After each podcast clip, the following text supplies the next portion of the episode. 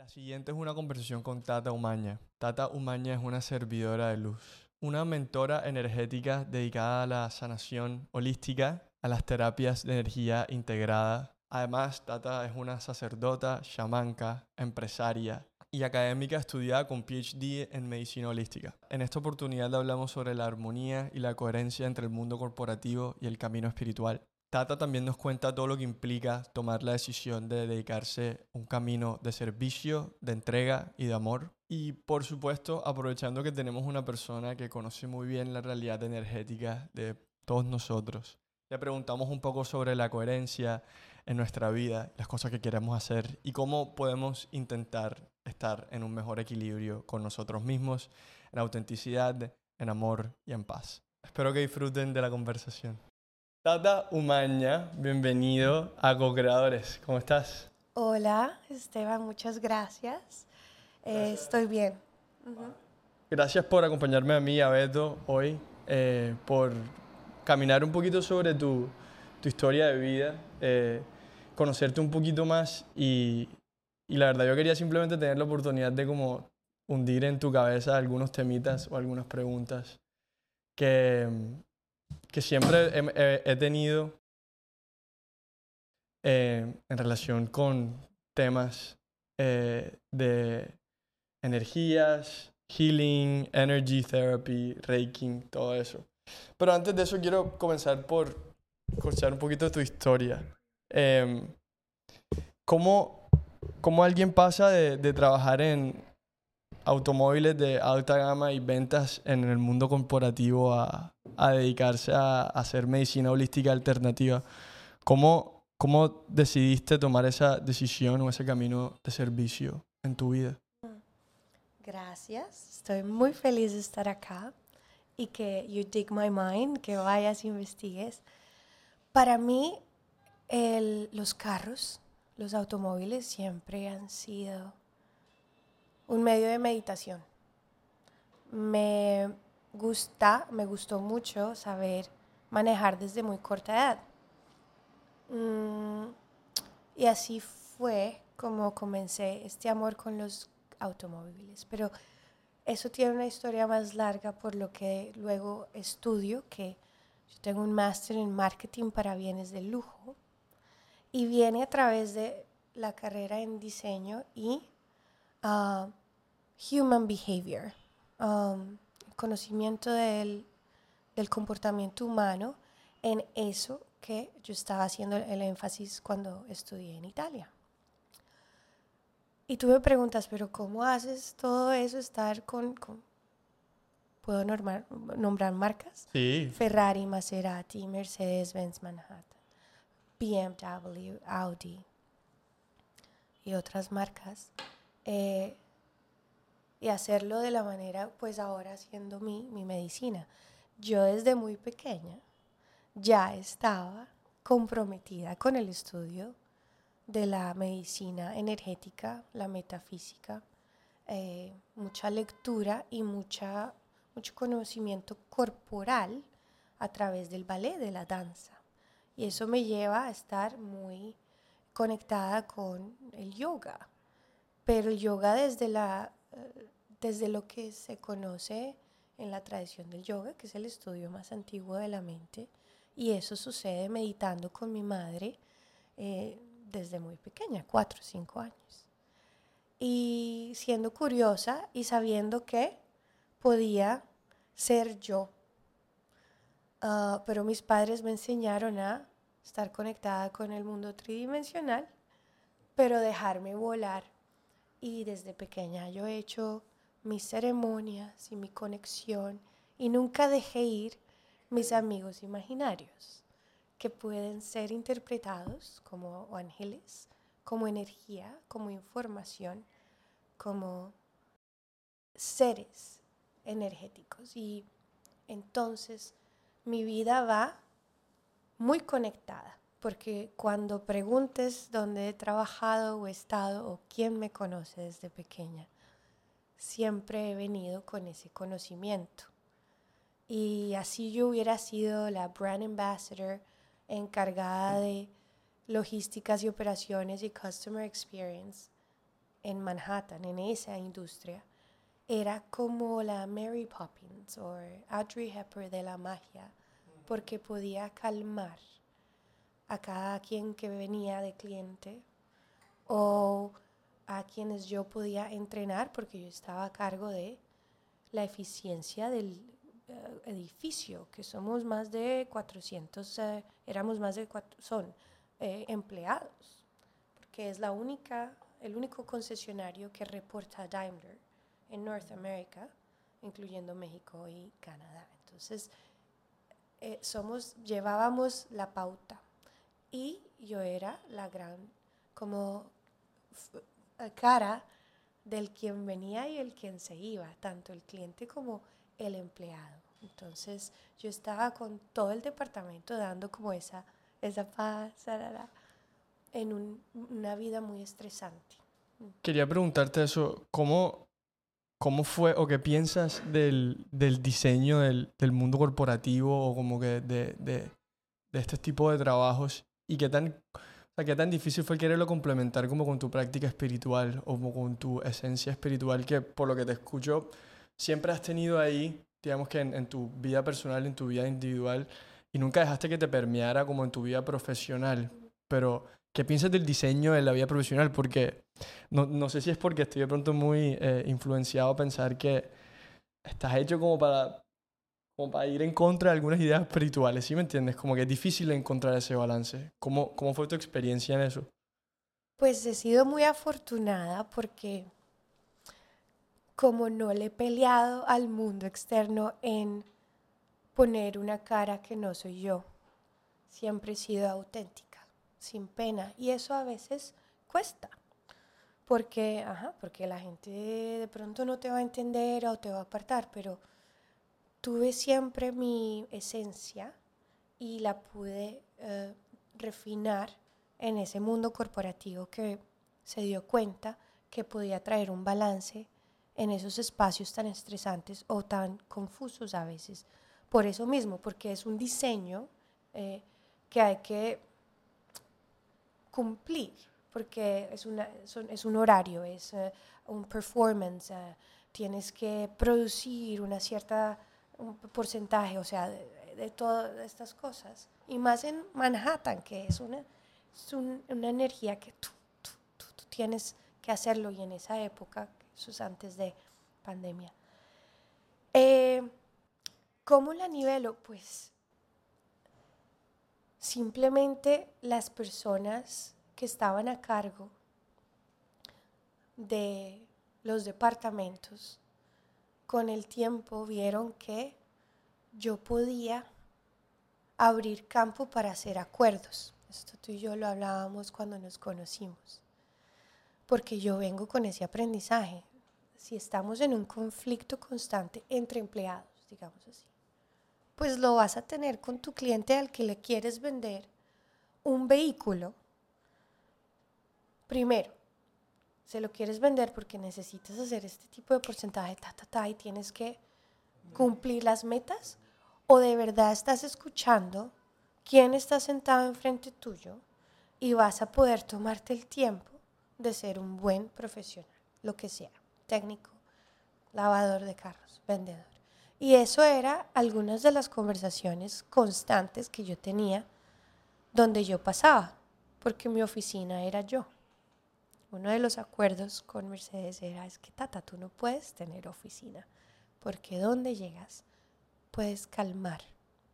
Y esto lo puedo decir con toda la humildad, porque es cierto, me conectaba y a mí me mandaban a hablar con los clientes que estaban bravos por cualquier situación, que se podía controlar con alguien externo que estaba, que era como la mamá del, del sitio. Entonces uno y eso pues lleva una práctica, pero sincera. Yo trabajo, trabajé muchos años ahí, donde ya los clientes más difíciles de Manhattan, que tienen un, nivel de vida pues irreal. Sí, exacto. Ya llegaban y era preguntaban por Tata, ven y me acompañas a comprar mi vehículo porque mi esposa está ahorita cuidando a los niños y te mandó este regalo. Esa era la familiaridad o, pero gente de todo el mundo que le gustaba venir a tomarse un cafecito mientras le arreglaban la llanta. Esto era lo que se había creado y eso se crea después con los empleados cuando yo visitaba a los 102 técnicos que necesitaban un respiro. Oye, ¿cómo estás? ¿Ya cerraste los ojos y agradeciste en dónde estás? Trabajando en el mejor concesionario del mundo. Y esto fue lo que se fue haciendo porque yo vengo practicando mi meditación y mi asana, mis posiciones de yoga física desde siempre. Y eso es parte de mi calma. Pero yo también soy súper energética y eso es lo que a mí me da ese balance, corriendo todo el día, pero como si estuviera volando. Entonces, eso es como lo que te puedo decir, convencida de que no había nada imposible si todo se hace con cariño, con amor y con acuerdos. Y así se empieza un poco mejor la cultura, sabiendo por qué estamos aquí, por qué escogemos esto. Y decir la verdad. A mí me parece un ejemplo súper chévere porque a diferencia de, pienso yo que de pronto el pensamiento de la mayoría de personas que tienen como una inclinación espiritual y entran como que en el mundo laboral, piensan que lo que tienen es que más o menos es como que dejar un poquito estas inclinaciones o esta vida espiritual por acomodarse a la como son la mayoría. Pero tu historia es una en donde precisamente esa forma de ser fue lo que te hizo ser individual y sobresaliente sobre todas las demás.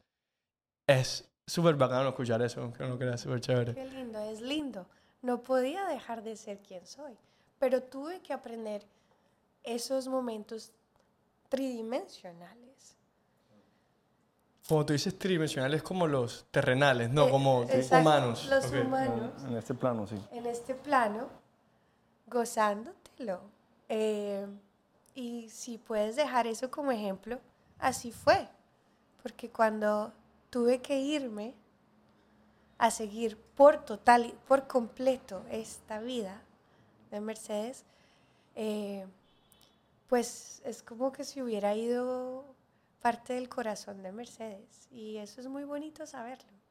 Eh, y todavía me conecto con ellos y, y, y creé aparte de esa espiritualidad o esa conexión con la belleza de nuestra mente, eh, pues planes del liderazgo y pude entrenar muchas personas desde la coherencia mental, emocional y la accional, ¿no? La, eh, la el electromagnetismo que podemos crear si estamos convencidos de que lo que estamos haciendo hoy nos va a crear un poquito de mejor siguiente segundo, futuro, como le decimos, es el ahora y, y es así o sea, y sí, yo le decimos espiritual, ¿no? Pero cuando puedes manejar todos los cuerpos, el cuerpo físico, el cuerpo terrenal, el cuerpo espiritual, el cuerpo etéreo, el cuerpo cósmico, eh, eso le llamamos el cuerpo arcoíris. Ah, es lo más bello porque, porque existe. Sin duda. Y, Tata, una pregunta. Em, ahorita hablabas de que tú te diste cuenta en un momento de tu vida ese don que tenías, ese conocimiento, esa información?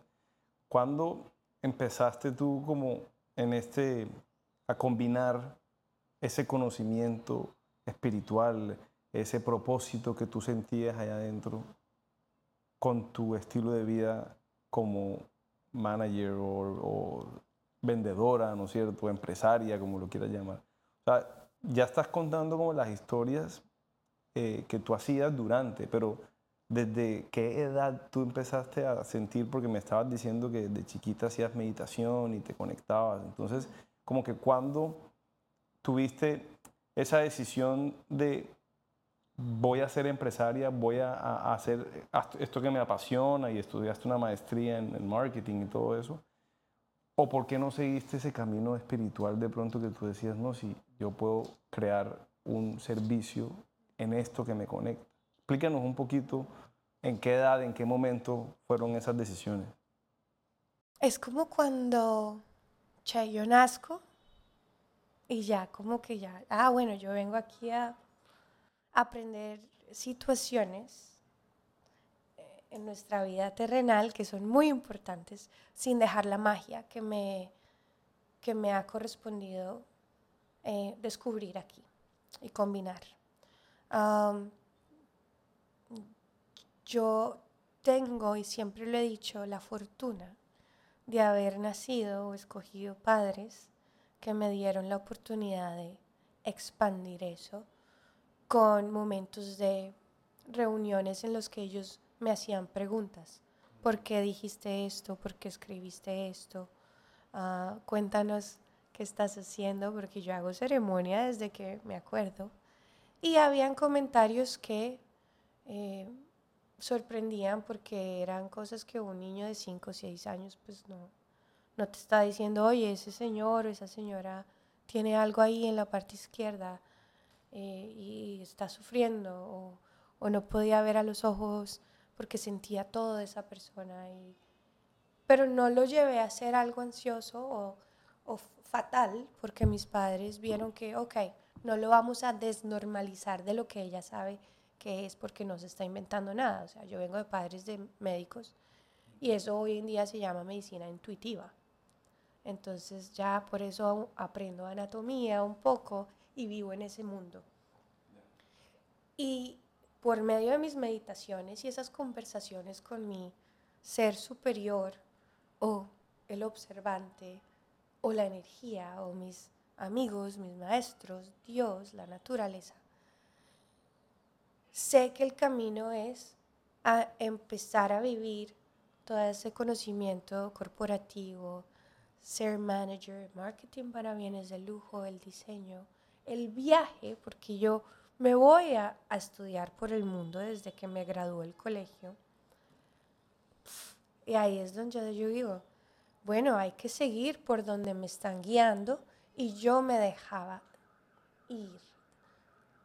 Y eso quedaba eh, downloaded en los escritos que yo hacía, que hasta se los puedo compartir porque mi mamá los sigue encontrando con fechas. Y era como si estuviera ya haciendo el libro de, de mi presente, de mi futuro, eh, y muy, muy bonito. Entonces, yo dejo que la vida me lleve porque todo eso me, me enseñó a entonces, por completo, hacer las cosas que hay que hacer para poder demostrar que eres una doctora de la naturaleza y del espíritu, ya con ese conocimiento que sabes, y poder hacer una empresa sólida, verdadera, tranquila, en vez de haberlo hecho al contrario. Es como que todo tuvo una cadena natural y orgánica y sabia, porque la quise seguir. Cuando la quise interrumpir, ah, no era el momento, no era la vida, es ahora. Eh, toda esa educación que me di primero, como tú dices, para poder ser mi propia tú is you, mi propia tata, eh, y poder emprender esto y ofrecerlo al mundo para poder darle entrada a todo el resto de las personas que quieren aprender junto a mí y que yo voy a aprender junto a ellas para hacer empresa juntos, si me hago entender. Y al fin y al cabo es un producto de lujo, porque yo no te estoy vendiendo un- una clase, eh, una sesión, un, un programa únicamente, yo te estoy ofreciendo mi tiempo y el tuyo, y eso para mí es el verdadero lujo. ¿Cómo estamos aprovechando nuestro tiempo en esta tierra? Y en términos de aprovechar el tiempo, ¿cómo, cómo fue el día que te levantaste en, en Estados Unidos, en Nueva York, en donde estés, y hayas dicho, bueno, hoy va a ser el último día que voy a trabajar en ventas de luxury goods y ahora quiero trabajar, ayudar a las personas en un mentoring uno a uno, en un healing, en un energy guidance, como, como le quieras decir. ¿Cómo, ¿Cómo fue esa transición de ese día que te levantaste? ¡Wow! Es como, mira, se me hace el- la piel de gallina. Eso fue el 17 de diciembre del 2019, antecitos de pandemia. Y yo ya venía en una ah, preparación fuerte de dejar ir eso que tanto yo amaba en Mercedes y otras situaciones internas a las que les estaba peleando yo que le estaba dando eh, re- resistencia, porque estaba lista para hacer muchos cambios en mi vida desde que también mi padre se había fallecido eh, al principio de ese año. Estaba en una relación en donde también muchos cambios estaban ocurriendo y en mi meditación yo siempre sentía o veía la claridad de lo mismo, del mismo mensaje. Es hora, es hora, es hora. Y hay algo muy importante que va a pasar en tu vida que va a cambiar absolutamente todo y estás lista. Y eso va a influenciar muchas personas en el mundo. Entonces yo llego, voy, me digo chao, me despido, con, otro, con, eh, con otra parte de, de la soap ópera, de la novela, un poco ahí de otras cosas en situaciones allí, que ya era hora, porque estaba manejando, so- sosteniendo mucha energía eh, que no correspondía a lo que yo iba a hacer. Y me voy. Eh, mi cuerpo físico estaba muy débil, porque yo corría ta, ta, ta, ta, todo el día y, y te crees Superman. Y llego a mi casa y me acuesto y al otro día, ¡pum! eh, me da. Yo creo que me da esa, esa, el COVID, pero eso fue antes del marzo. Antes de que empezara toda la alerta. Toda la alerta. Pero ya estaba el virus por ahí. Ya estaba el virus por ahí enero. porque yo me había visto con un gran amigo que, veni- que llegaba de Milán. De Europa, sí.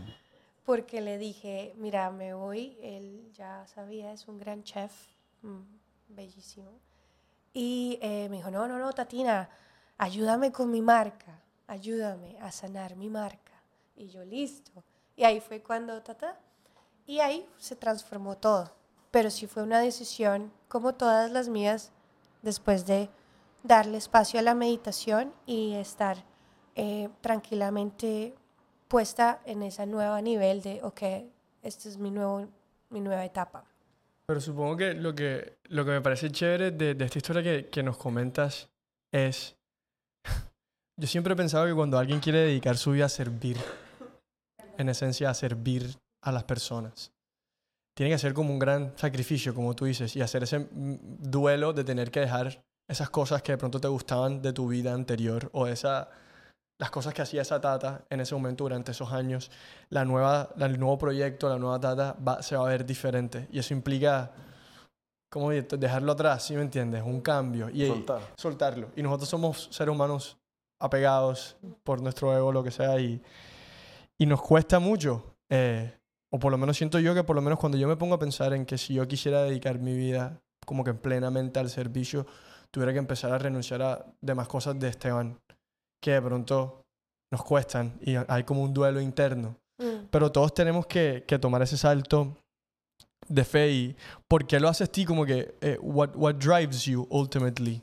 Eh, porque no es simplemente, supongo que no es el dinero, ni la fama, ni el reconocimiento. ¿Por qué? You are my inspiration. You. Las demás personas. Like you, yes. Y, y el desapego se puede aprender, pero yo nací desapegada, pero muy amorosamente enamorada de la vida, de la gente. Y sí, muchos sa- sacrificios le podemos decir. Yo me voy muy peladita, como le decimos aquí, y me voy y dejo todo lo que mis padres podían ofrecerme, porque gracias a Dios crezco en una familia chévere. Me hubiera quedado en Bogotá estudiando cualquier otra carrera y tales, y como, no, yo me voy y me voy a viajar por el mundo y cada vez eh, era mucho, mucha disciplina en el estudio y en el trabajo, pero también sabía que era parte de esto que estoy haciendo hoy.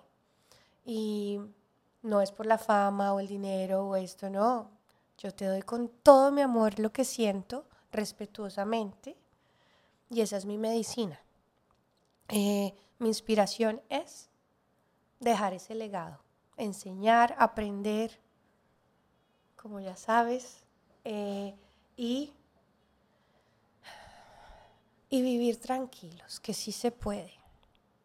Sabes, uno puede amar dejándose llevar sin pensar que tienes que apegarte a esto, obvio, o a tu hermano, tu madre, tu novia, tu novio, tus hijos, pero cada uno tiene su esencia y cuando sabemos que eso se puede compartir hasta con la distancia, estás tranquilo.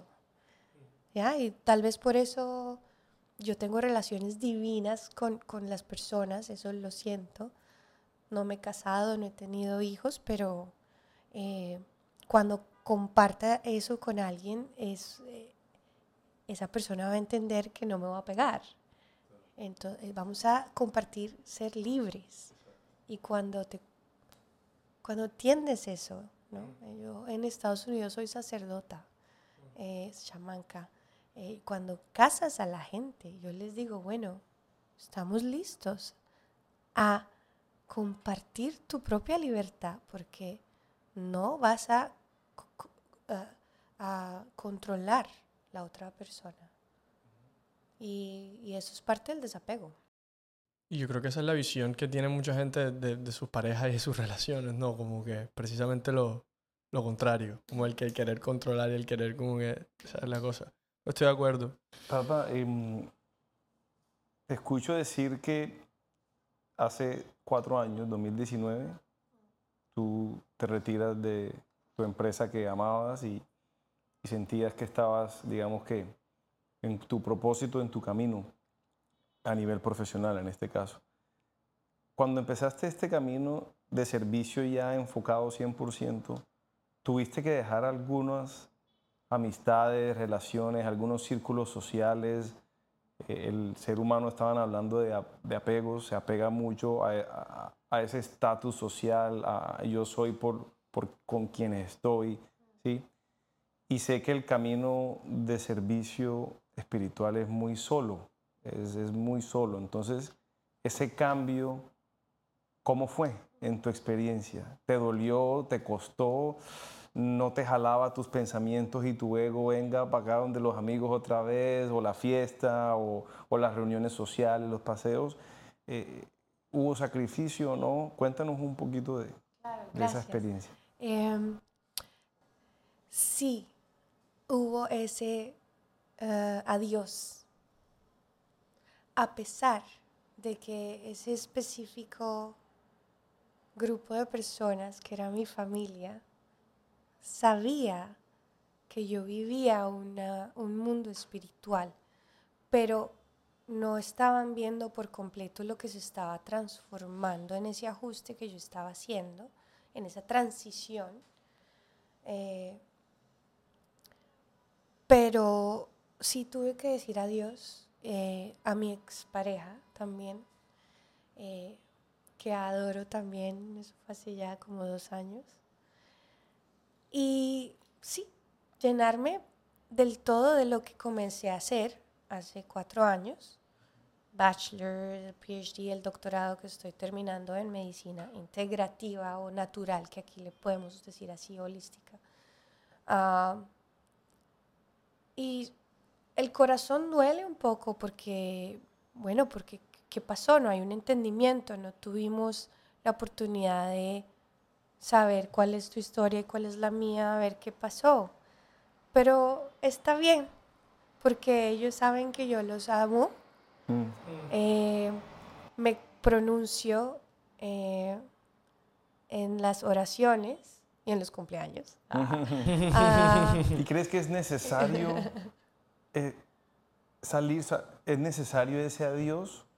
Uno podría convivir, ya sea tu vocación de servicio, como sea, comunicador o, o los servicios que tú prestas que son ya mucho más profundos de medicinas y, terapias, eh, y seguir en esa sociedad o definitivamente uno tiene que decir adiós. No, no se puede como que seguir uno conviviendo en las relaciones, en el trabajo, en los negocios, con la familia, con, lo- con la pareja, con tus hijos, porque van a estar en el sistema, como yo digo yo, atrapados eh, en estos sistemas capitalistas donde, donde vivimos que, que es tan fuerte el ego, la comparación, ¿no es cierto? El, el- el- el sentirse capaz, en fin, se podría vivir con esa mezcla o hay que separarse ¿Te definitivamente? acuerdas que cuando hablábamos de cómo viviste la vida corporativa y lo espiritual?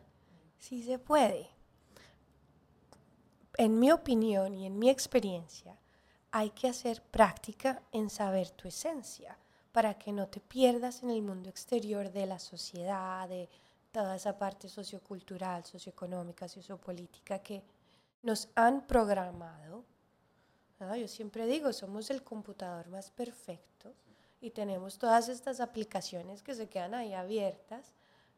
De verdad las estás usando, te están es llenando de peso y para abrir espacios para una nueva, un nuevo estilo de energía, para que uno pueda avanzar en esa conciencia pura, hay que hacer espacios de limpieza, sabiendo que en dadas ocasiones vas a estar con grupos de personas que, ay, pues que te tocó, ¿no? Que esta Claro. fiesta hay que ir. y es que uno ajá, siente la energía y ah, Mira, pero si uno va con ese programa, pues te tiras, te, te- te- te- tiras, como dicen, te,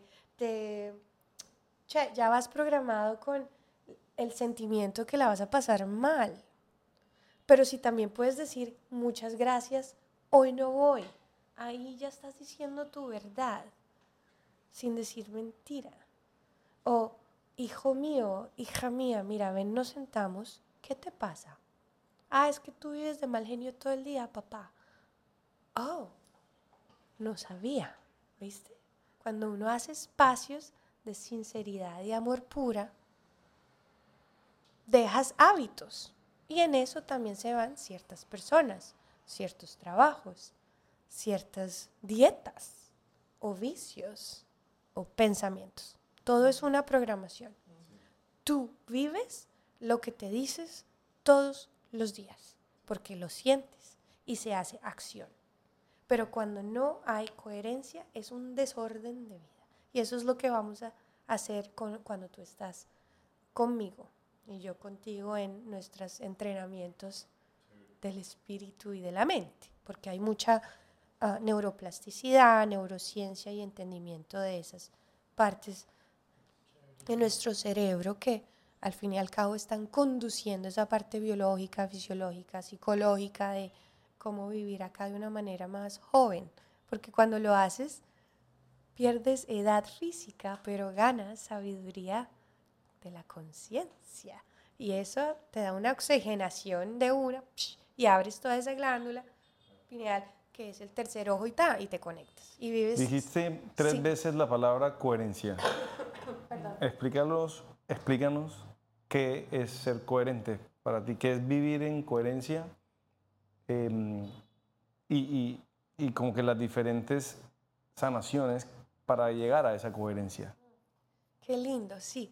Ser coherente pues es estar en el centro del, equilibrio. Izquierdo, derecho, o sea, aquí vamos a, integramos muchas eh, teorías, muchas filosofías, muchas de, la medicina in- tradicional, que es la antigua. Pero si yo pienso que te amo, mi corazón, mis mi corazón, esa palpitación se va a conectar con esa frecuencia, con esas líneas de frecuencia que tiene nuestra mente, alfa, delta, delta, toda esta parte como nosotros digerimos el pensamiento, la idea. Entonces, si yo digo que yo te amo, pues voy a hacer cosas desde el corazón que te van a dar eso. Y la acción va a suceder, va a ser el success, the next step para crear toda una línea de conexión con lo que estás haciendo para esa otra persona, con esa o contigo mismo.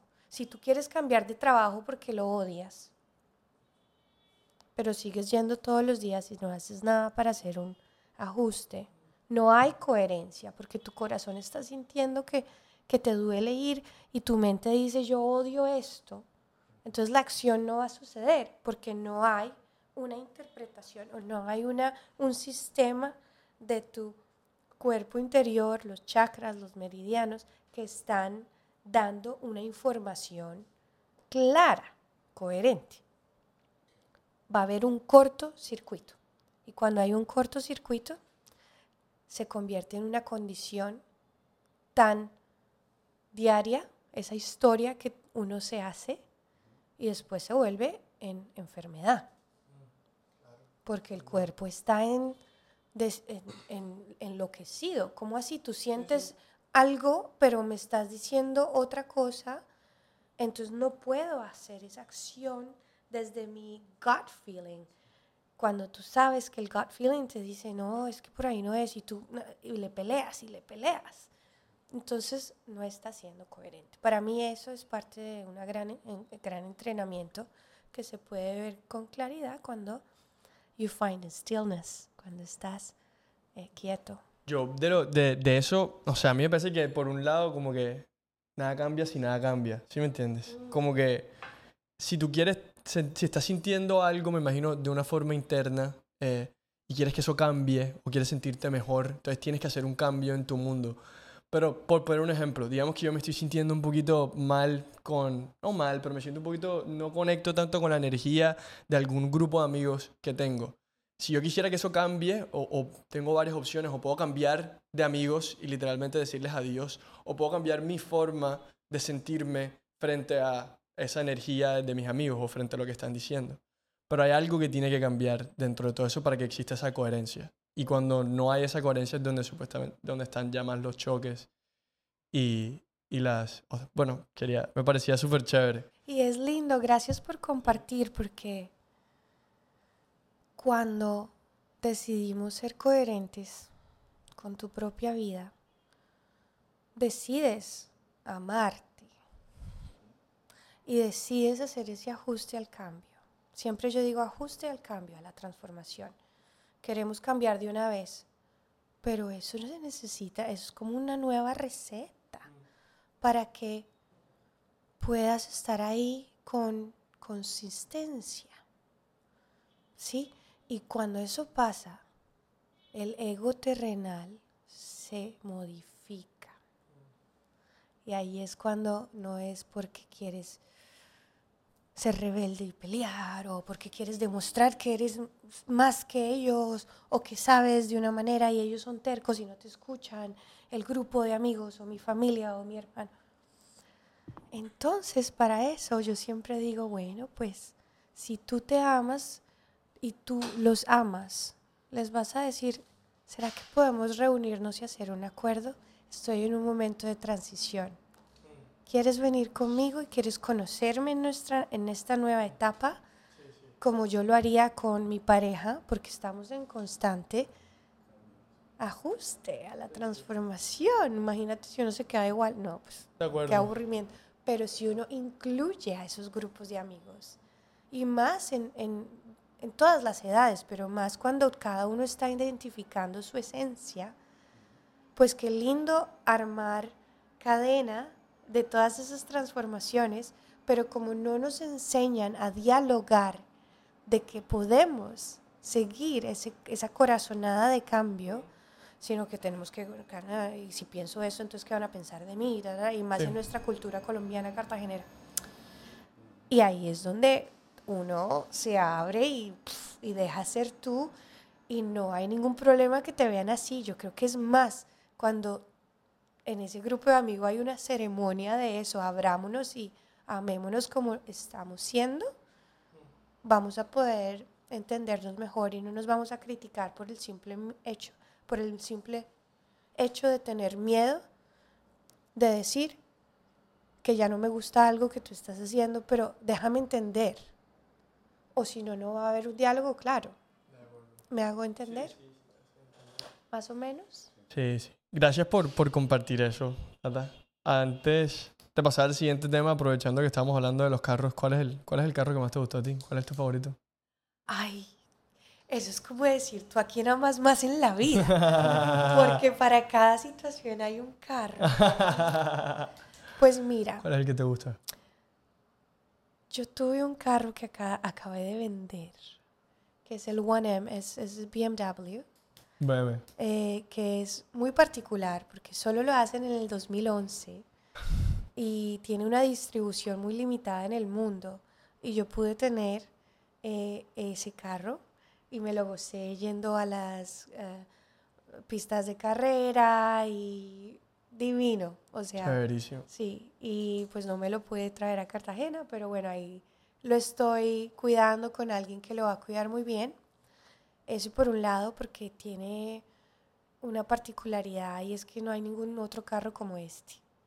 Pero yo soy amante de, de- de Porsche, el Ferrari 95995, o sea, eh, hasta el mismo ah, ah, la Sayeta, que es como el mini mini de BMW, que es divino. Yo soy, sí, y me encantan las motos, pero los carros, sí, es el, el 1M, que Eso es un, un deep cut, un carro solamente hecho en el 2011. Pero bueno, me imagino que eso es propio para alguien que trabajó en el mundo de los carros. Tata, hace, hace un par de semanas tú me llevaste a, a hacer una vaina, era, era una ceremonia en donde hicimos unas meditaciones, pero antes de hacer las meditaciones nos comimos unos chocolates que tenían hongos. Em, ¿Qué fue lo que hicimos ese día, por un lado? Eh, y lo otro, la segunda pregunta que va relacionada es, ¿qué, ¿qué crees o cuál, cuál es el valor que hay detrás de estas experiencias, digamos que, o estados alterados de la conciencia? ¿Crees que hay una conexión más pura con tu yo superior en estos estados alterados de la conciencia? He escuchado muchas veces a, diferentes personas hablar que utilizan diferentes medicinas o plantas para hacer como trampitas y como que llegar a unos niveles de conexión espiritual un poco más directos con el plano etéreo o con esas dimensiones astrales. ¿Qué, qué has aprendido tú sobre esto y qué, valor le das tú a, estas experiencias en estados alterados de conciencia? Gracias por venir a la ceremonia. Fue muy lindo, fue en un hotel divino, Amarla, imagínate ese nombre. Y tuvimos eh, la, eh, intención de activar con psilocibina, los hongos, a través de estos chocolates divinos que los hace un, un un amigo, Nova, presentándolos así de esta manera para que sean mejores digeridos, ¿no? Tanto físicamente como en el concepto de, wow, voy a activar un poco más esos, ah, esa mente dormida, ¿no? Como tú dices, conciencia alterada, ¿no? Que para mí se puede hacer solo con la meditación. Lo que pasa es que ahora no nos enseñan eso. Imagínate si nos enseñaran eso cuando podemos ya tener, eh, poder entender eso, ¿no? Como cuando nos mandan al colegio y tenemos que... Pero entonces le vamos a dar esa trampita, como dicen, a las personas que lo están necesitando para despertar y poder ver que puede haber coherencia, que puede haber claridad cuando dejamos ir. Usamos nuestros bellos hongos ese día, una dosis muy pequeña, eh, donde pudiste acercarte a ti mismo, a tu ser superior, que siempre está contigo. Entonces imagínate si tú vives así todo el día, como yo, pero sin las trampitas. Pero en estos eventos donde le damos mucho valor, es para que las personas que quieren encontrar balance, equilibrio y dejar el miedo de vivir, de amarse, lo podemos hacer así. Y esto no te envicia, no te, no te angustia de dejarlo porque es parte de ti, es muy natural. Entonces el valor es fantástico porque usualmente estos eventos ceremoniales, o sea, abres energía de conciencia, de espíritu, de divinidad con la tierra, que son nuestras plantas. Es como el alimento. Lo que pasa es que se ve muy ah, ah, overwhelming, como eh, cuando hay como, no, ¿cómo vas a hacer esto? ¿Te vas a drogar? Sí, es un No. poco retador como las Retador. costumbres culturales, más que todo católicas, diría yo. Pero tú vas a un restaurante y pides un plato en el menú, la misma comida es medicina. ¿Ya? Exacto. El- términos objetivos, sí, de acuerdo. lo. Es el- claro que pues hay remedios que vienen de nuestra madre naturaleza. Y hoy en día pues tenemos los farmacéuticos que son llevados de una manera superficial y no estamos curando de verdad la condición desde su raíz. ¿Mm?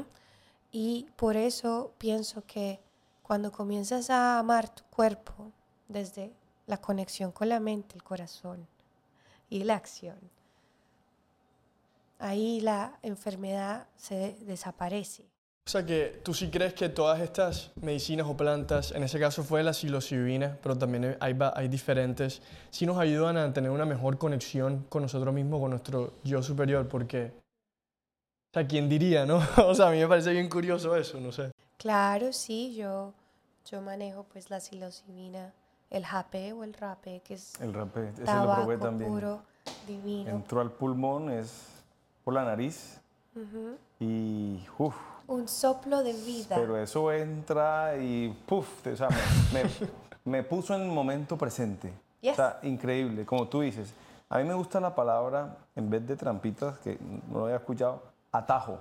Mm, El chamán con el que estuve me dijo, esta planta medicinal, en ese caso era ayahuasca, es el mejor atajo para tu conexión con lo espiritual, con el mundo divino, con tu yo superior, con el todo. Qué lindo. ¿Sí? Y se me hace, gracias por compartir. Yo digo con mis plantas que es un soplo a la vida instantáneo, pero como el tiempo lo podemos expander, puede ser eterno en ese mismo instante, que se vivió como un segundo, pero ahí pudiste ver todo y mucho más. Y cuando bajas la máscara del ego y te enfrentas a ti mismo, pero enfrentar no quiere decir vamos a pelear, no. Vas a ver tu paz desde allí mismo, no desde la frontera. Vas a entrar al terreno y vas a ver todo como debe ser o como pudo ser en ese momento. Esos atajos son otros caminos que no los hemos visto porque estamos por la misma dirección. Entonces es un atajo, pero que también te da muchas más vías de conexión. Entonces pienso que las plantas son Dios hablándonos. porque no lo escuchamos? Viviendo distraídos con el qué dirán o cómo vive la otra persona o cómo debo vivir porque es que así lo dice eh, el, el sistema, ¿no? Y- pero todo con respeto, o sea, yo llevo una vida súper dedicada a lo que hago, tú, tú lo sabes. Sí, sí, sin duda. Eh, eh, pero hago espacio para gozármelo, o sea, yo no soy una chamana o chamanca que, que vive en la selva todo el día, no, hay espacios para todo eso. He creado una vida de respeto para mí donde vivo saludable, donde estoy contenta, donde tengo mi propio espacio, donde vivo bien. ¿Mm? Porque si vives de una manera enriquecedora para el resto del mundo, para ti también. Y esa es la coherencia, ¿no? Entonces, eh, yo dije esto es por porque nos ven como como seres como como hippies como, Sí, sí. y que los hippies tienen también su estilo de vida de una manera muy respetuosa pero que no ha sido entendida No, estoy de acuerdo. y esto lleva en mi situación. Yo he estudiado muchísimo. La gente que me conoce, yo soy una nerda. Y me Mm. encanta olvidarme de lo que acabo de aprender para volver a aprender más cosas, pero yo la practico, eso sí. Pum. Creación, ejecución. Ta, ta, ta, Y esa es mi parte de businesswoman. A mí me parece muy clave dar este mensaje porque, no sé, mucha gente de mi, de mi, de mi edad, supongo la gente con la cual yo hablo, cuando usualmente hablamos de estos estados como alterados de la conciencia o utilizar psicodélicos, usualmente lo asocian es como que para el disfrute, para la recreación y para pasarla chévere. eh, pero no, no de pronto con esta intención de pronto más terapéutica o de crecimiento espiritual que, que bueno, en mi experiencia el día que estamos, hicimos esa ceremonia y estuvimos haciendo la meditación, digamos que yo sí sentí como si estuviera en un estado de meditación, pero más, más conectado aún, como con, o sea, más lejos de mi mente, ¿sí me entiendes? Más lejos de, de mi ego y de mi mente, más cerquita ya. No de pronto así completamente desprendido, como de pronto dicen otra gente que en la experiencia de ayahuasca y ese, y ese estilo. Eh, pero, pero sí sentí que, que, hay, que hay algo ahí que me llevó, me llevó a una sensación que yo de pronto no había sentido estando como haciendo prácticas de meditación o espiritualidad solo. Eh, entonces me parece muy valioso dar ese mensaje a las personas de que existe una forma también de relacionarse con esto, que brinda un espacio de crecimiento y que no es como diciéndole a las personas o a los jóvenes como que, ah, no, miren, prueben estas cosas y para que se sientan. ¿Sí, me, sí me entienden lo que quiero decir? Y sí, lo entiendo y me encanta que hayas vivido esta experiencia con otros. Porque creamos un círculo de expansión unidos con conocidos y desconocidos. Y no solamente activamos ese espacio con la psilocibina o con la meditación, sino con sonido de frecuencia. También. Con cirugía cuántica. Y tengo unas fotos divinas tuyas recibiendo energía, ¿no? Y eso, la energía es súper inteligente. Mm. Y eso dura días. Es como cuando uno come y dura un tiempo digiriéndolo. Esa fue la medicina que seguramente, no hemos hablado, perdón, activó algo en ti que destruyó algo que te estaba uh, poniendo uncomfortable. Mm. I feel it. Sí, o sea, yo, yo, yo, yo sí me sentí bastante mejor después de ese día y creo que me, me dio como perspectiva de, exacto, de algunas cosas que estaba sintiendo y pensando con, con lo que estaba organizando de mi proyecto. Pero, pero chéverísimo. Ahora que estamos, yo sé que también parte de, de tu trabajo es ser como un- un- una mentora energética y trabajas en, en Reiki. Y esto tiene que ver como con los siete puntos de chakra y la energía de los cuerpos. Y yo, yo siempre tenía una duda y es como que para mantener este, este, estas energías buenas y los lugares que tú decides estar y de pronto las, las decisiones o las acciones que decides tomar. Y específicamente alrededor de, bueno, tú sabes que una de las cosas que a mí más me gusta es la música, sin duda. Quería hablar sobre la relación entre la música y los ambientes donde está la música y la energía. Escuché por ahí en, una, en un lugar que la música electrónica o la música hip hop como que tiene estos bajos fuertes, ¿no? Como que el pum, pum. Eh, y estos se llaman como unos, unas frecuencias 808, pero al final tú sabes, son frecuencias energéticas. Y lo que yo leí es que esas frecuencias del bajo en la electrónica o en el, o en el, en el hip hop tienen relación con el punto de chakra de, la, de raíz, que es el que tienes aquí abajo, que está relacionado con, como con el contenido sexual, como con el contenido violento, como, que el, como que el contenido que altera esa frecuencia interna. ¿Qué, qué piensas tú de, de- para mantener un buen equilibrio energético, una persona que hace Reiki, la relación que tiene que ver como de pronto con la música o estos espacios en donde está hay un montón de personas, todas escuchando la misma frecuencia, digamos que no negativa, pero una frecuencia densa, como que bastante gruesa, una vibración X. ¿Y, y qué efecto puede tener eso como que en la energía de las personas? Gracias. La música es medicina, la frecuencia, la vibración, los hertz. Y tú hablabas de una- unos hertz um, que mm, de pronto veámoslo de esta manera, desde la raíz hasta arriba es como lo vemos, 400, 500, 600, 600. Entonces, tal vez lo que hayas oído o visto, de pronto lo estaban poniendo en un de- decibel de- en otra, como en otra, en otra tonalidad, ¿no? En otra tonalidad. Porque hay música electrónica bellísima. Sin duda.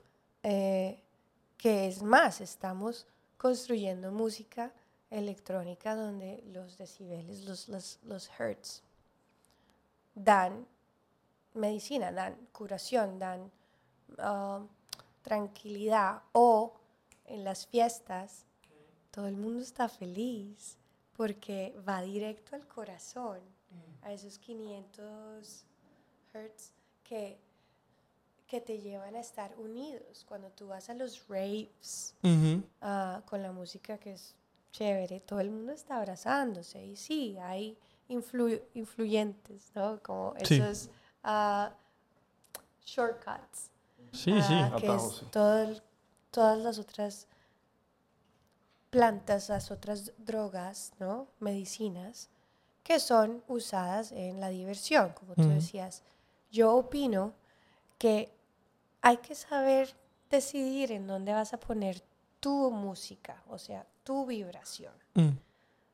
y con quién vas a compartir ese sonido de vibración. Todos tenemos un campo electromagnético que vibra a un cierto nivel. Por eso es que uno a veces mira a alguien y dice, uy, qué energía tan densa, o uy, qué sitio tan positivo, qué rico, acá me quiero quedar toda la vida. O conoces a alguien y tú dices, me, me quiero casar contigo ya. Como que sentí. Eso es, y eso es nutrirse uno de lo que oye, de lo que dice, de lo que piensa, de lo que escucha. La música eh, puede ser medicina o puede ser la creación de enfermedad. También, o sea, puede jugar por ambos lados. Es como esta relación entre como que la... Hay algo que como que la...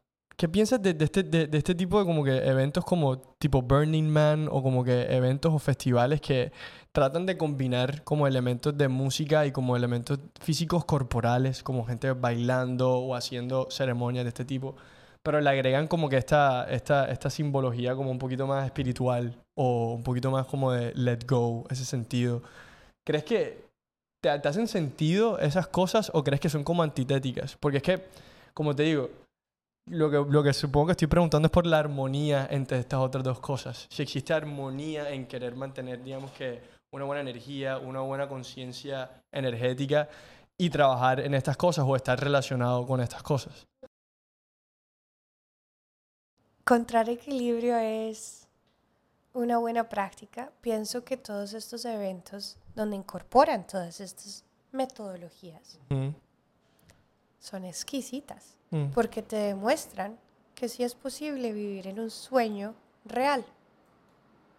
Porque tú vas a estas experiencias y todo el mundo está en el plan de ser ellos, mm, ser coherentes, encontrando tu comunidad, que puede ser posible otro mundo donde no tiene que ser 9 a 5 el trabajo, tengo que decirle sí a mi suegra y a mi suegro, tengo que tener tres hijos en el mejor colegio, en el no, y si, y si, y si mi hijo va a Burning Man, oh my God, ¿qué tipo de padre soy? Imagínate. Pero cuando vas y ves esto, o te vas a la montaña a hacer guachuma o viaje o simplemente caminar, que lo he hecho, mi madre, ella hace todo eso conmigo. No te imaginas. Y ella sabe que todo tiene su momento, su cantidad, porque se está haciendo con la intención de saber que podemos conocer la otra dimensionalidad de la creación de un sueño que es real, que no es vivir en la fantasía total. Y esto de la energía y de la medicina holística suena out of mind, because it's out of mind. Sí, sí, de acuerdo. Porque nos han querido programar de una manera para estar mm, e- easily controlled, ¿eh? dormidos. Pero podemos despertarnos con, una con paz y que ellos no se sientan atacados o threatened, ah, porque simplemente lo que yo quiero hacer es crear de nuevo que nuestra madre tierra y nuestro cielo padre se sienta equilibrado. Pero nosotros somos los que debemos hacer ese terreno, esa frecuencia, ese canto, esa música. Por eso en yoga y en muchas tradiciones se canta, you chant, Om, the first frequency of God, Om. Por eso cuando haces el Nina Nana, no hay nada más lindo que esa conexión porque estás dándole todo a ese ser.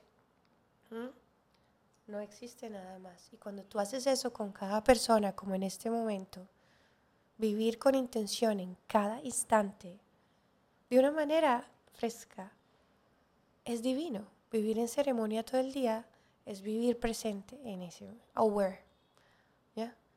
Antes de empezar, nosotros hicimos una intención juntos. Togetherness. Right? para que todos los que nos estén oyendo se vayan con la vibración de que estamos escuchándote a pesar de que nos están escuchando y que vamos a vibrar en armonía y de paz y de amor y suena súper divine, pero existe. ¿Por qué no?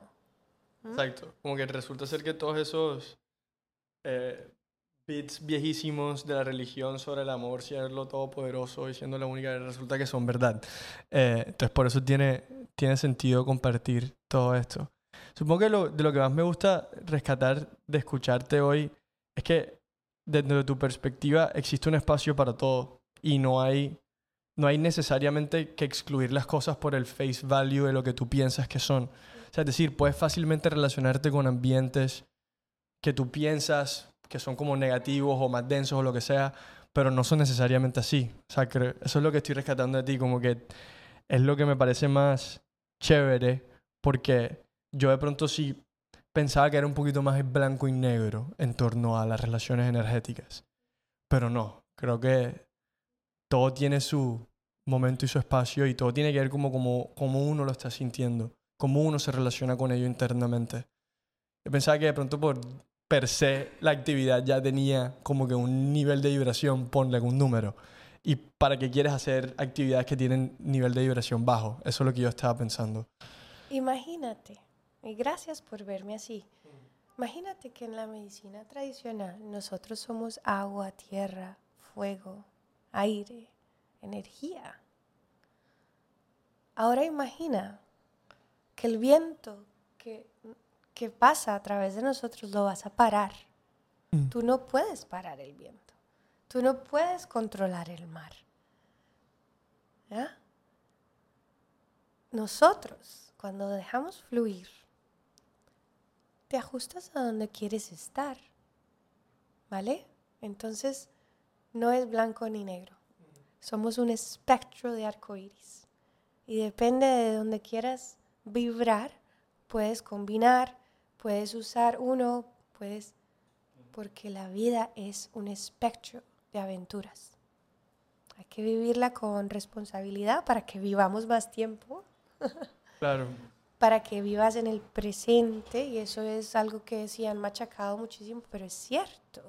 Y eso es lo que hace una oración, una meditación o simplemente mirarnos a los ojos como nos hemos mirado siempre y que sientas que estás tranquilo y seguro conmigo porque tú me estás dando eso. Es una reciprocidad.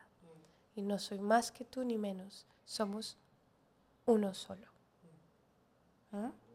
Somos uno solo. Y a mí me encanta vivir así. Y a mí me ha funcionado. Sin forzar nada. Y hoy vuelvo aquí otra vez a nuestra bella Cartagena a quedarme más tiempo para ofrecer ese conocimiento, porque sí se puede, porque estamos en el país más amoroso del mundo. Hay que darle coherencia. Y quisiera ser parte de esa transformación y hacer muchas, muchas conexiones en todas las personas que estamos buscando, que están buscando tener equilibrio. ¿Mm? verísimo, Tata. Gracias por, por compartir. Yo, yo también siento eso de Colombia, que es como, irónicamente, un país que tiene bastante dolor, pero también tiene bastante espacio para el amor y la reconciliación. Y creo que de pronto dentro de mi vida también me gustaría ser parte de ese proyecto. Antes de, de, preguntarte un poquito más sobre, sobre tus servicios y sobre tu nuevo proyecto aquí en Cartagena, quería preguntarte un poquito también sobre... Yo soy una persona también que supongo que me quiero dedicar a algo que tiene que ver con servir a las personas, comunicar ideas, hablar sobre ideas, escribir, dar clase, ser como un maestro. ¿Consideras que hay alguna tensión entre dedicarse al servicio o o de ayudar a las personas y al mismo tiempo tener como deseos materiales o monetarios? Como que, ¿crees que hay una forma como espiritual de relacionarse con la abundancia, con el dinero? ¿Cómo, cómo sientes eso? Porque de pronto es una perspectiva muy particular, de pronto no todo el mundo la comparte. Pero si veo que de pronto hay una sensación de que de pronto perseguir algo en términos de propósito y sentido en tu vida es diferente a querer hacer dinero y empresa. ¿Qué, cómo, ¿qué piensas tú sobre esas ideas? Lindo. Ay, tú haces unas preguntas divinas. ¿cierto? Eh, en mi creencia, no hay nada de malo tener el deseo de poderte comprar tu micrófono. O sea, yo lo veo así, porque con esto vas a dar tu servicio. ¿Sí? Yo no le veo nada de malo invertir en mis turbantes porque voy a hacer de mi, de mi imagen que, que causa curiosidad un poco más de conversación para que eso a mí me dé el espacio con personas que son curiosas y son capaces de decir, oye, ¿tú por qué usas eso? Y tu cintura, ¿viste? Pero si vamos a despertarnos todos los días que hoy voy a matarme a hacer plata y me voy a ir contra el mundo, pues mira, mira esa energía. Che, no tiene coherencia. Si, ves, no hay nada de malo poder vivir bien porque lo estás elaborando de una manera que, que te va a dar tranquilidad. Pero si eso se vuelve el pensamiento opuesto, que es como voy a estar ansioso y no gane esto y no gano esto, que hay mucha gente que vive así, por cualquier razón, tengo que sostener a mis cinco hijos. Pero ¿qué pasó antes? Mira todo el chain of energy, toda la cadena de energía, ¿por qué te pusiste a tener cinco hijos? y cualquier the background story que sea, ¿no? Pues y que todas son, voy a poner un ejemplo así, mi mamá es distinta, o sea, mira la energía con la que eso lleva a que te mates trabajando por algo material. O si eres alguien que eres súper bueno y millonario y tienes tu helicóptero, tu yate y tu avión privado, pero das un porcentaje a la comunidad que necesita resources para tener estudio, eh, tener mejores escuelas y hacer ese tipo de eh, filantropía ok, vale, este es el mundo en el que estamos. Vamos a crear equilibrio. Porque yo para poder dar mi servicio, a mí me gusta darlo bien, entonces voy a tener mis más bellos cuencos y mi armónica y mis viajes y mis cosas. Oye, si tú quieres que tus ceremonias eh, sean en un lugar divino como el hotel que me llevaste, también, o sea, creo que también debería ser así. Y a la misma manera yo hago mi trabajo humanitario en donde soy embajadora de sitios donde estoy dando mi educación, eh, donde estoy dando parte de lo que sé para educar a los más, che, a los que no están afortunados en lo que tú y yo hemos tenido. Y estoy dando mi tiempo humanitario donde se valora, donde dedico tiempo a esto y que también son en espacios en donde, si no es en un hotel, es en una escuela donde se está transformando para ser bella, aún más bella físicamente, porque la energía que ya existe perdón, es lleno de niños y maestros que quieren estar ahí. Si ves la, si ves la, la coherencia entonces. Y cuando entonces pasa eso, qué belleza. Pero entonces te vas a un colegio donde va mucha gente afortunada, y muchos de esos niños adolescentes viven triste porque no los dejan ser. Imagínate la frecuencia de la escuela. Es difícil. Entonces la conversación yo no voy a ser, let's bring resources to help my group. Eh, traigamos gente para crecer la escuela, sino en el otro colegio va a ser, bueno, ya no sabemos qué hacer con estos niños y niñas. O sea, ya perdieron el año y es todo un conflicto hablar con los padres. Es un ejemplo que estoy poniendo para que veas cómo quieres usar la energía. No, no le veo ningún problema y, y es más bien una inspiración para que uno se levante y diga cómo lo voy a hacer y cómo lo voy a compartir. Porque todo se comparte. Mira, al fin y al cabo, uno se muere y que de verdad nada se lleva. Y yo pienso todo eso todas las mañanas y todas las noches. Cuando yo me acuesto, siempre digo, ¿Y si no me levanto mañana? ¿Amé a todo el mundo? Sí. ¿Y si no me levanto mañana? ¿Dejo todo en orden? Sí. ¿Y si no me levanto mañana? ¿La pasé bien? Sí. Eso es un compromiso alto de tener contigo mismo. O sea, para que tú te sientas tranquila con esa respuesta tienes que haberse sentido de que estuviste presente y lo diste todo, ¿sí me entiendes? Y que no se te escapó algo. O sea, es bastante comprometedor, ¿no te parece? Pero muy intencional de tu parte y lo, y lo digo más en un tono como de, supongo que de envidia. Quisiera como que llegar a ese nivel de intención y de, y de corresponsabilidad con todo. Podemos practicarlo. Sí, poco a poco. Lo podemos practicar y es una conversación que a mi madre le queda un poco difícil, pero ella lo entiende y por eso tengo todo en orden. No, sí. ¿Mm? Es un principio súper romano, o sea, memento mori, acuérdate que vas a morir, en el sentido de que como que cualquier momento puede pasar algo y tienes que hacer todo como si fuese lo último. Pero también te, ser tan presentes que, ok, si me voy a ir a, a nadar, eh, ¿cómo estoy nadando? O sea, ¿cómo? No es prevenir la muerte, pero es saber cómo vivir tu vida mientras la tengas y cuando te toque, pues te toque. Pero no acelerar eso de una manera en que no era correspondiente. Pero sí acelerar el motivo de esa inspiración de vivir. O sea, porque hay gente que le da tanta pena vivir o decirle a alguien que, que amas, que lo amas. Ay, tú le cambiarías la vida en ese instante a ti mismo y a esa persona. O tener la capacidad de sentarte con tu grupo de amigos y decir, estoy cambiando, quieren saber qué está pasando. Sí, imagínate Esteban, yo también. Qué bueno que abriste este espacio. Uf, aceleraste una cantidad de vivencias con ellos que se hubieran que se están perdiendo porque no hay el acuerdo de conversación para abrir ese espacio de amor de entre ustedes. Sí, eh, iba a decir, preguntarte, eh, Tatica, veo cuando, cuando te escucho hablar, tienes ese corazón gigante y se ve que eres una persona que irradias mucho amor, primero a ti mismo y a los demás. ¿Qué le diríamos a todas esas personas que viven en el miedo? Porque todo eso que tú dices, ¿por qué no con los amigos? ¿Por qué no somos amorosos con la familia? ¿Por qué no cumplimos o, o nos lanzamos a la piscina a cumplir nuestros propósitos para vivir en coherencia y, toda, y, combatir esa programación subconsciente llena de limitaciones y de, miedos que no nos dejan avanzar para cumplir esa línea divina en esta tierra?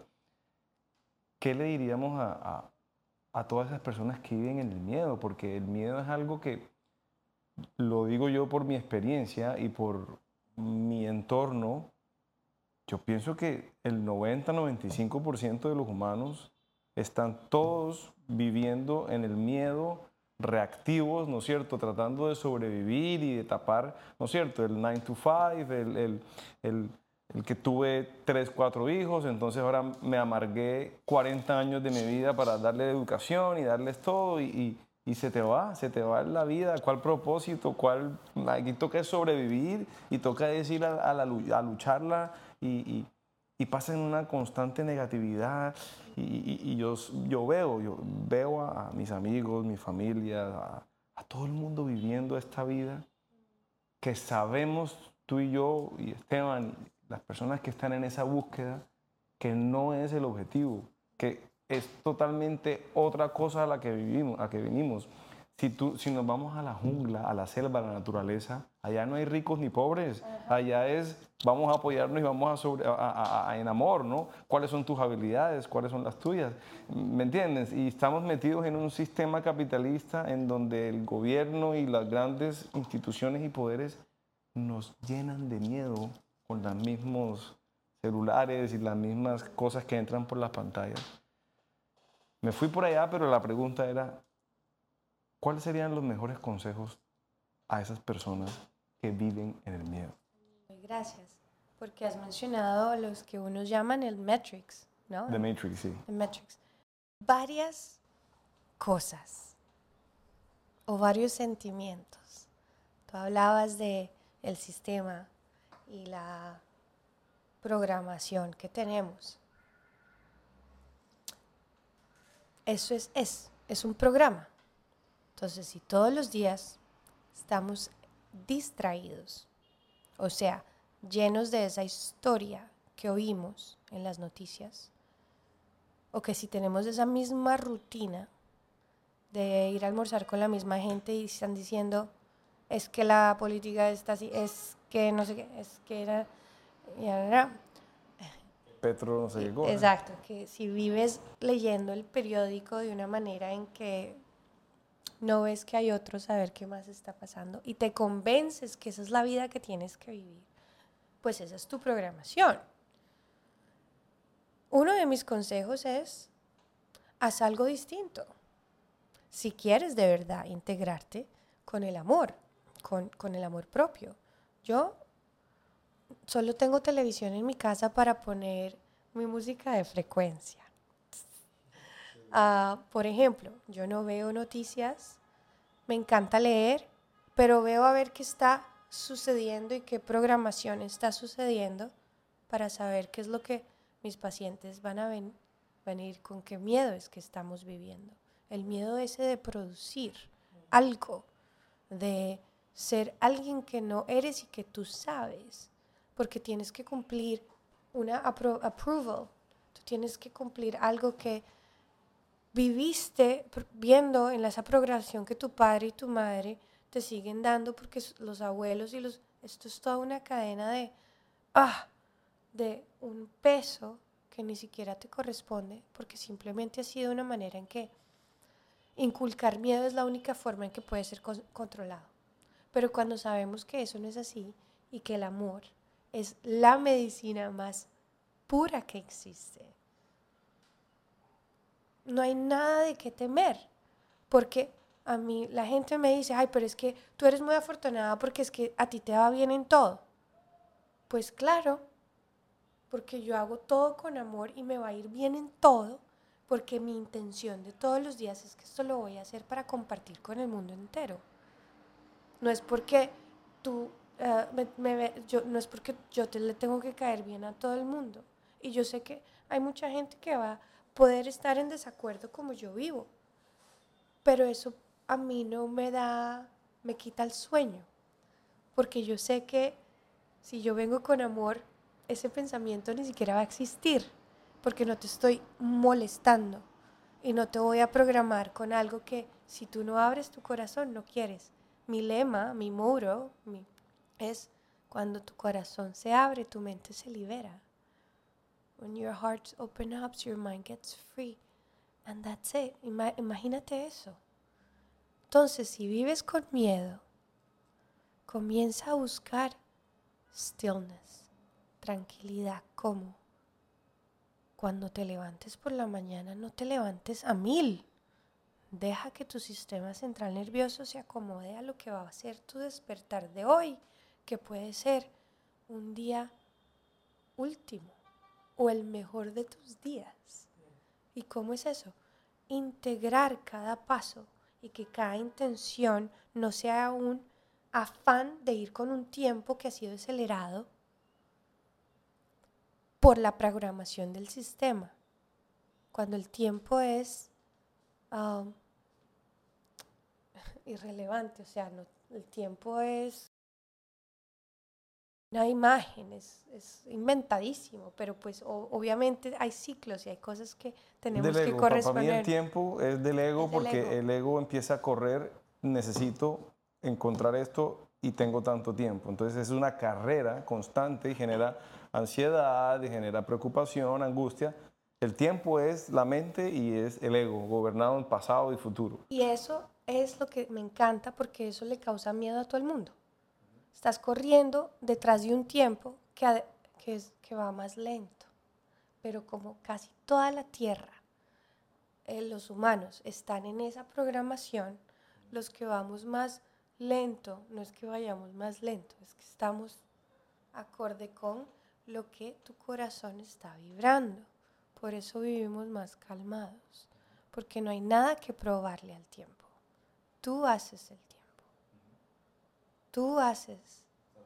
Exacto. Y eso es a lo que, eso es uno de los consejos. Y yo pre- se expandió a un consejo porque cada quien es distinto y hay que saber a qué le estás teniendo miedo. Al fin y al cabo es a vivir. ¿m? Pero Claro. si te levantas teniendo en cuenta que esos pasos que puedes dar hoy te van a dar toda la energía del mundo porque te estás conectando con la tierra otra vez después de haber dormido y quién sabe a dónde fuimos, cómo nos encontramos. Y acordarte de ese mensaje, puedes cambiar todo. y no va a haber enfermedad. Vas a escoger decisiones claras, auténticas. Vas a poder escoger tu pareja de una manera fluida, de una manera sana. No vas a vivir una vida tóxica que tú mismo te estás mezclando. ¿Eh? Tú eres el único responsable de tus sentimientos y de tu vida. Por eso no hay que culpar a nadie. Y la gente vive con miedo y por eso se culpa al mundo exterior. Blaming. No. Víctimas, exacto. Víctimas. Tienes que ser responsable y no echarle la culpa. Es que, es que viví, es que crecí en una familia así, así. Mm, mm, Esas son excusas a no estar quieto y meditar. Mm. Creo que al final todos, todos crecimos como en contextos diferentes, diferentes familias, pero, o en diferentes situaciones, pero al final como que todos estamos jugando al mismo juego, todos tenemos que llegar al mismo equilibrio, buscar esa misma paz interior, ese mismo sentido, hacer las paces con el miedo, o más bien, transcurrir desde el miedo hacia el amor en nuestro camino eh, de autoconocimiento. Tata, este ha sido muy chévere todo lo que esta última horita larga que hemos hablado. Quiero entrar a las últimas preguntitas del final del podcast. Obvio se me quedan muchos temas por fuera que espero que en una próxima ocasión nos quieras venir otra vez, quieras venir otra vez y, y hablemos otro, otro ratico. Pero antes de que te vayas, quiero preguntarte, hoy, hoy comenzaste hablando desde que desde temprana edad te, te diste cuenta que tenías una relación ritualitos, cositas con la espiritualidad y con la meditación.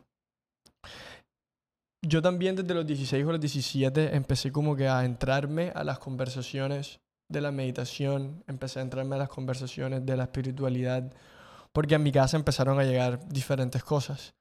Pero no tenía mucha gente contemporánea con el cual podía hablar o como que compartir estas cosas así como lo hemos hecho la última hora y media aquí nosotros. ¿Qué se te ocurre que podría ser bueno para las personas de 17, 18, 19 años que nos están escuchando y tienen un interés o tienen este, esta piquiña interna que está como medio determinada, así como a ti se te dio, a mí como se me dio? Seguramente hay muchas otras personas sintiéndolas. ¿Cómo, ¿Qué les podemos decir para que para que se aventurezcan y que con, y que con amor y con, con orgullo y con curiosidad se acerquen a esto en vez de opacarlo, porque no sé qué tan popular sea en los círculos de niños jóvenes, ¿sí me entienden? Yo no tenía mucha gente alrededor. ¿Qué aprendiste tú? Qué bonito. Y gracias por invitarme y vendré aquí cada vez que desees. gracias, gracias. Porque creo que es un tema, estoy segura que es un tema que no tiene fin que es muy eh, válido para todas las personas jóvenes que están sintiendo ese despertar y qué lindo que sea desde ya. Mi consejo es, ¿cómo quieres introducirte en esto? Hacer espacio para ti en meditación. Y hay muchas maneras de hacerlo. Meditación pasiva, que es pues sentarte por más de 10 minutos si se puede, 18, fantástico, 23 minutos, genial, 5 días. Pero eh, puedes vivir en meditación activa haciendo una práctica diaria de conectarte con lo que estás haciendo. Eso es un buen principio para decirle a tu mente que estás introduciendo un nuevo hábito, para que cuando comiences a tener esos espacios de conexión propia con cualquier cosa que decidas hacer para que te haga feliz, eso ya es meditación. Estás activando una energía verdadera, coherente. Me encantaría que todas las personas que nos oyeran pudieran entender eh, el amor propio teniendo los espacios de sintiendo su, cuerpo físico a través del yoga físico, eh, activa todos los chakras y activa la mente de una manera pura, porque ahí estás viendo que la vida es poesía y que no hay ningún afán de ser como mi padre o mi madre, porque he sido único y por eso mi esencia la voy a venir a descubrir ahora que soy humano en este cuerpo. Si estás curioso en acercarte a tu espiritualidad y poderlo vivir con tranquilidad, piensa que no es extraño, simplemente ha sido olvidado, ha sido puesto en una cajita para que simplemente vivamos en el sistema de producción de capitalismo. Y, ya, no lo estoy criticando. Hay No. que amarlo de, un- de una Sí. misma manera para Así que es. no vivas en funcionalidad de ir a hacer compras, sino que simplemente es parte de la necesidad del ser humano eh, de comprar comida y si te, se te rompió el zapato, pues te compras, pero que no es la única función que tenemos. Lo que decías, si quieres acercarte a ser auténtico y no tener miedo a amarte y poder amar todo lo que haces, ve más despacio. Cree en ti. El afán no queda sino el cansancio.